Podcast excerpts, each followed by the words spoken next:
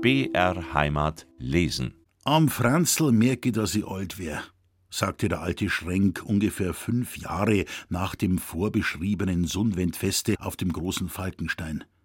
Es war dieser Ausruf sicherlich ein Zeichen für sein eigenes Wohlbefinden, denn am Franzl merkte er sein eigenes Alter nicht an sich selbst. Franz wuchs aber auch heran, dass es wahrlich eine Freude war, und niemand konnte es dem glücklichen Vater verdenken, wenn er mit freudigem Stolze auf seinen Sohn blickte. Keiner unter den Hüttenleuten durfte sich ihm gleichstellen. War er auch nicht so groß wie sein Vater, so entwickelte sich doch auch frühzeitig ein hoher Grad von Stärke. Und seine Geschicklichkeit in Anfertigung der Gläser wurde von keinem anderen Arbeiter übertroffen. So darf es nicht Wunder nehmen, wenn Franz schon mit neunzehn Jahren sein Meisterstück fertigen durfte, um als selbstständiger Glasmacher in der Hütte angestellt zu werden. Herr Steigerwald überließ es dem strebsamen jungen Manne, sich nach eigenem Gutdünken das Meisterstück zu wählen, und so verfertigte Franz ein buntfarbiges, gläsernes Treppengeländer für die Villa des Hüttenherrn, und zwar so reizend und mit so viel Geschick, dass es dieser sofort den Rabenstein anbringen ließ und dem jungen Manne nicht nur den Meisterbrief, sondern auch ein köstliches Präsent mit den schmeichelhaftesten Worten und in der ehrensten Weise übermachte. War so nach Franz einer der geschicktesten Arbeiter, so ließ er auch in geistiger Beziehung alle anderen weit hinter sich. Es soll damit nicht gesagt sein, als ob er ein wahres Genie gewesen wäre, denn seine durch das Selbststudium und den Unterricht des Hofmeisters von Rabenstein erworbenen Kenntnisse beschränkten sich auf Rechnen, Schreiben, führender Buchhaltung und Zeichnen. Aber diese Dinge waren ihm geläufig. Und da die übrigen Glasmacher sich größtenteils wenig mit derartigem gelehrten Zeug den Kopf zerbrechen wollten, darf es nicht Wunder nehmen, wenn Franz in geistiger Beziehung allen überlegen war. Man merkte ihm das auch schon auf den ersten Blick an. Auf seinem schönen, runden Gesichte mit den dunklen, lebhaften Augen war der Stempel der Bildung abgedrückt. Und gar wohl gefiel das den Mitarbeitern, und oft sagten sie, dem Franzl kälbert noch einmal der Holzschlägel auf der Achsel. Der alte Schrenk hatte also in jeder Hinsicht Ursache genug, mit seinem Geschick zufrieden zu sein. Nur eines wollte ihm noch immer nicht behagen und verdüsterte öfter seinen frohen Sinn der Verzicht auf das edle Weidwerk. Und wie schön hätte sich ihm gerade jetzt Gelegenheit dazu geboten. Gleich in der Nähe der Regenhütte wurde für einen königlichen Förster ein Haus gebaut und ein äußerst liebenswürdiger Mann dort angestellt. Der Herr Förster besuchte öfter die beiden Schränk, und da hatte ihm denn einmal der Alte anvertraut, dass er früher ein eifriger Jäger und mitunter auch Wildschütze gewesen sei. Der Förster stellte ihm und Franz, welcher die Lust zum Weidwerk von seinem Vater ererbt zu haben schien, hierauf frei zu jagen, so oft sie nur immer wollten. Das gab dem Alten einen Stich ins Herz. So was, rief er, kann nur mir passieren, wenn ich nur des nicht verrät hätt. Was? fragte Franz, welcher des alten Seufzer vernommen hatte. So was kann nur mir allein passieren. Lad mit der Herr Förster selber auf die Jagd ein und ich kann's nicht annehmen, weil ich's verschworen hab, nie wieder auf die Jagd zu gehen. Ihr habt ja nur verschworen, nimmer zum Wildern, entgegnete Franz lächelnd. Was, das Wildern hätt ich bloß verschworen? Ja, wenn ich mit dem Förster geh, ist er nicht gewildert. Verflixt noch einmal. Das ist eine schwere Sach. Ich mein aber allerweil, ich hab verschworen, nie wieder jagen. Das mir's tatsächlich wissen, und der hat auch noch meine Flinten von anno dazumal, wo mi bald der Grammerkropfet erschossen hätt. Weißt was, Franzl? Wennst wieder umgehst auf Lohberg, suchst den Zecherl in Schwarzenberg auf und fragsten, ob ich dazumals Wildern oder Sjang überhaupt verschworen hätt. Denn ich möcht da schon wissen, wie ich droh bin. Ich möcht da grad auch nicht den Herrn Förster vor den Kopf stoßen, weil er mich gar so freundlich eingeladen hat. Man weiß grad auch nicht, wenn man dann so einen Herrn wieder braucht. Und ich glaub's fest, es kränken, wenn ich so bockbar nicht bin. Franz konnte sich des Lachens kaum verhalten, als er den Vater so sich selbst überreden hörte. Er hütete sich wohl, demselben Bedenken über das Wiederaufnehmen des Weidwerks entgegenzustellen. Im Gegenteil bot er sich an, sobald als möglich nach Lohberg und Schwarzenbach zu gehen und das Gewehr vom Zecherl holen zu wollen.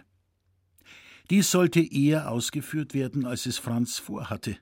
Denn des alten Selbstverleugnung wurde jetzt doch auf eine zu harte Probe gestellt. Eines Tages, es war gegen das Frühjahr 1818 zu, teilte ihm der Förster mit, dass er auf dem Falkenstein einen Wolf verspürt habe, welcher wahrscheinlich aus den fürstlich schwarzenbergischen Waldungen herübergekommen sei, und dass überall hin Einladungen zu einer auf morgen anberaumten Wolfsjagd ergingen, und dass es ihn, den Förster, freue, wenn die beiden Schränks sich auch dabei beteiligen wollen. A Wolfsjagd, rief der alte Wilderer, das ist ein Ausnahmefall. Franzl, hol mir Pflinten. Ich hätt keine Ruhe mehr, wenn ich die Wolfsjagd nicht mitmachen könnt. Unter so bewandten Umständen war natürlich nicht lange zu zögern, und Franz machte sich unverweilt auf den Weg. Es war ein herrlicher Maitag, als Franz den ihm wohlbekannten Weg über Elisenthal und den Brennes nach Lohberg zu einschlug, wo ihn der Lehrer und seine ganze Familie wie immer aufs freudigste begrüßten und den jungen Meister aufs herzlichste beglückwünschten. Sobald der Lehrer, welcher ebenfalls ein Freund des Weidwerks war, von einer Wolfsjagd hörte, entschloss er sich sofort, dieselbe mitzumachen und erklärte sich bereit, mit Franz noch heute über den Brennes zu gehen und im Waldhause zu übernachten. Nachdem Franz einige Zeit hier ausgeruht, setzte er seinen Weg nach dem noch eine halbe Stunde entfernten Schwarzenbach, dem Aufenthalte des Bärenkoppengirgel, fort. Auf dem Wege dorthin traf er zu seiner Freude einen anderen alten Bekannten, den Kramerjackel, welcher ihn durchaus nicht mehr erkannte und ihm die schönsten Grobheiten sagte, dass er sich einen solchen Spaß mit ihm erlaube und sich für den Schränkenfranz ausgebe, der unmöglich so groß und alt sein könne. Erst nach und nach schien er sich von der Richtigkeit von Franzens Persönlichkeit zu überzeugen, aber er hatte kein besonderes Interesse mehr für denselben. Der Alte war auf sich selbst zu sprechen gekommen und erzählte, dass er seit jener seltsamen Begebenheit auf dem Osser, die ihm umso verworrener werde, je mehr er darüber nachdenke, aus Pladels Dienst getreten und von Herrn von Hafenbrädel, welcher in der Nähe eine Glashütte und großartige Waldungen besitze, als Holzaufseher angestellt worden sei und gegenwärtig, trotz seines Alters, diese Stelle noch gewissenhaft bekleide. Er versicherte dem Franz, dass er sich ganz wohl befinde und von Tag zu Tag unserem Herrgott größeren Dank sage, dass er nicht mehr in Pladels Dienst sei, mit dem ohne dies bald alles rapidi capiti abwärts gehen werde. So glaubt ihr also, fragte Franz, Herr Pladel kann sich nicht mehr zu dem emporschwingen, was er noch vor wenigen Jahren war? Ist nicht möglich, entgegnete der alte Jäger. Und warum ist's nicht möglich? Das will ich Ihnen sagen. Und mit geheimnisvoll gedämpftem Tone sagte er, es ist unter dem Pladel seinem Haus was vergraben. Vergraben? fragte Franz. Was ist denn vergraben? Was ist, das weiß ich nicht, antwortete der Alte, aber dass ein Hexenwerk ist, das weiß ich gewiss, und keiner kann aufkummer, wo der Teufel oder Hexen was vergraben haben. Gott mag's bewahren, entgegnete Franz. Nun, da wird mein Vater und der Prannes schauen, wenn ich ihnen das erzähl. Der Prannes? rief der Kramerjackel. Da habt's einen gescheiten Namen genannt. Warum? fragte Franz. Habt ihr an meinem Göt was auszusetzen? Enker Göt is? No, da hab ich auch schon genug. Eine Krähe hackt der andern Augen nicht aus. Ob ich was an ihm auszusetzen hab? Verspricht er mir einmal, er zorgert mir Hasen, die kraxeln können. Richtig kommt er einmal um von Zwieselau und sagt, er hätt die bewussten Hasen bei sich, ich soll in den Wirtsgarten kommen und da könnt ihr sehen und wenn ich möcht, auch drauf schießen. Um mich von der Sache zu überzeugen, find ich mir einen Platz mit meiner Flintenei. Da schiebt der Prannes fürs Kugelfenster zwei Hasen raus. Mei Hektor, die Hasen singen und drauf zu war eins. Was aber geschieht? Der eine Has kraxelt wirklich auf den nächsten Birnbaum auf. Sowas war mir in meinem ganzen Leben noch nicht vorgekommen. Um Flinten wär mir bald aus der Hand gefallen, vor lauter Überraschung. Aber was muss ich weiter singen? Der zweite Haus fangt mich beim Hektorl Raffer an. Hat man sowas schon erlebt? Hektorl schrei, da ist der Teufel im Spiel, alle Fass! Der Hektorl packt den Hasen bei der Woll. Da schlupft er aus seinem Balg raus und lauft davon. Der Hektorl hat den Balg im Maul, ich aber hab ein Kreuz gemacht und hab mich gar nicht mehr verkennt. Der andere Has auf dem Baum oben schreit jetzt Miau, miau. Bald narrisch war ich worden über so eine Naturerscheinung. Da kommt der Brannis und der ganze Sippschaft dazu aus dem Haus raus und alle schreit und lacht und schaut mich an und Hasen auf dem Baum. Und warum haben's gelacht? Weil's mich angeführt haben. Katzen haben's in Hasenberg eingegnat. Es war ein schlechter Spaß, und am Pranes vergieße ich das nimmer so lang ich leb. Franz, welcher alle Mühe hatte, während dieser ernsthaften Erzählung sein Lachen zurückzuhalten, konnte es jetzt nicht mehr länger unterdrücken, und seine Heiterkeit steigerte sich umso mehr, je erzürnter der Alte darüber wurde, dessen Zorn schließlich in vollen Flammen aufloderte, so dass einige Zeit verstrich, bis ihn Franz wieder besänftigt hatte aber mit dem Geisterseher war nichts mehr anzufangen. Und als Franz sagte, er sei auf dem Wege, den Zecherl in Schwarzenbach aufzusuchen, winkte der Alte bloß noch mit der Hand und sehr schnell hintereinander Ades, Ades rufend, entfernte er sich von dem jungen Manne so schnell, als er es vermochte. Franz aber war alsbald in Schwarzenbach und hatte Zecherls Wohnung aufgesucht. Dieser saß auf der Gret vor seiner Hirwa und schmauchte sein Pfeifchen. Sein Anzug war noch derselbe wie vor sechs Jahren, nur älter, verschossener und zerrissener war er jetzt. Sein Gesicht hatte sich wenig oder gar nicht verändert, aber die Rückenlinie hatte eine bedenkliche Krümmung angenommen, und recht zusammengekauert auf der Bank sitzend fand ihn Franz. Auch hier bedurfte es längerer Zeit, bis Zecherl den Schränken Franzl wiedererkannte. Dann aber reichte er ihm sichtlich erfreut die Hand. Die erste Frage war, ob der Vater heuer einen Auerhahn abgebäumt hatte. Es befremdete ihn nicht wenig zu hören, dass der alte Schrenk seit jener Begebenheit auf dem Osser keine Flinte mehr in die Hand genommen.